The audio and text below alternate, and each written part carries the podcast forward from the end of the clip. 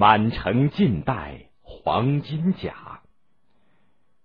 待到秋来九月八，我花开后百花杀。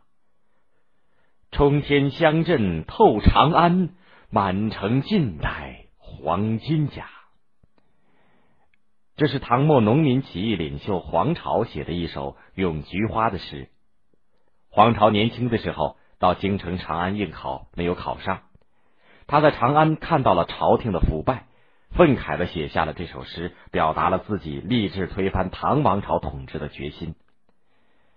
唐朝的晚年，特别是唐宣宗以后的懿宗、熹宗，一味只知道寻欢作乐，朝廷政治黑暗，民间赋税繁重，贵族官僚霸占了大量的土地，老百姓没有地种，只得到处流亡。有些地方发生了灾荒，农民靠吃草根树叶过活，官吏。却照旧向他们催逼税赋，广大农民已经没法再活下去了。唐懿宗即位的那年，浙东地区爆发了裘府领导的农民起义。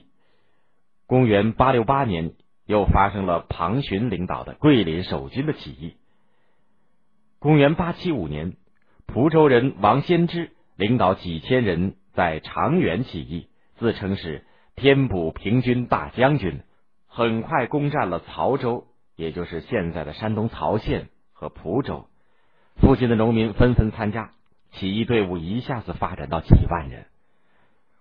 黄巢是冤巨人，也就是现在山东曹县的西北。他的家乡正是王先知起义军占领的地方。黄巢精通武艺，读过经书，犯过私盐，结交了不少江湖好汉。他本来就想推翻唐朝。这个时候，看到王先之起义，他也组织几千人起兵响应，并且加入王先之的起义队伍。王先之黄巢在山东、河南一带到处攻打州县，声势越来越大。朝廷派兵去镇压，可是老是吃败仗。于是有些官员建议把王先之招降过去。王先知官迷心窍，准备接受招安。这件事儿给黄巢知道了，他去找王先知。愤怒的说：“当初我们立下大事，一定要把天下那些害国害民的坏人扫清。现在事情还没有成功，你却想去做官，你怎么对得起这些弟兄？”黄巢越讲越气愤，忍不住拔出拳头朝王先知脸上狠狠的揍了一拳。黄巢不愿意再跟从王先知，便带领一支军队开始单独作战。两个人一分兵，王先知的力量大大削弱。他一心想当官，多次派人去向唐朝官员求降。唐朝的官员看见他已经没有多大的能耐，便也不再理会他。不久，王先知兵败被杀，他留下的队伍也赶去投奔黄巢。两支义军重新会合以后，大家推举黄巢为皇王，号称冲天大将军。黄巢开始设置官吏，管理起义军内部的事务。从此，起义军才算有了初步的组织。黄巢带领的义军准备攻打洛阳，唐僖宗急忙调兵遣将增援洛阳。黄巢见唐军兵力强大，就渡过淮河，向唐军力量空虚的南方挺进。他们转战了大半个中国，一直打到了福州、广州。黄巢到了广州，没想到那里发生了瘟疫。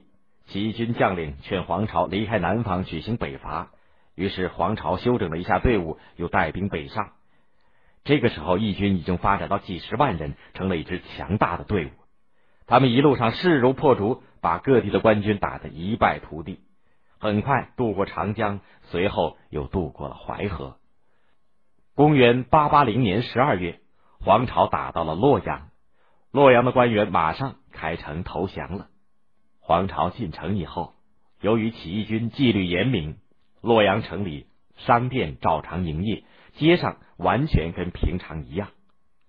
黄巢又下令向潼关进军，他的前锋部队很快到达了关外，起义军都打着白旗，那些白旗漫山遍野，一眼望不到尽头，简直就是一片白色的海洋。一会儿，黄巢来了，齐军高声大喊，好像晴天的霹雳。驻守关外的唐军看到这种声势，吓得各自逃命去了。潼关左面有个山谷，山谷当中有一条小路直通关后。齐军通过这条小路绕到关后，前后夹攻，一下子攻破了潼关。潼关一破，整个长安乱成了一团。唐僖宗骑了一匹马，有几百个士兵保卫着，慌慌张张的逃往成都去了。当天下午，黄巢带领义军开进长安，长安百姓兴高采烈的欢迎义军进城，街道两旁站满了欢迎的人群。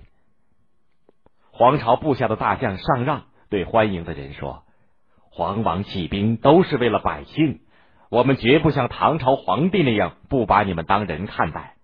大家安居乐业，放心好了。”人们听了都很感动。起义军对罪大恶极的官僚捉到就杀，看到路旁的穷人，却常把自己的东西送给他们。就在这年的年底，黄巢在长安当了皇帝。国号称为大齐，长安成了起义军的天下，黄巢也终于实现了冲天香阵透长安，满城尽是黄金甲的愿望。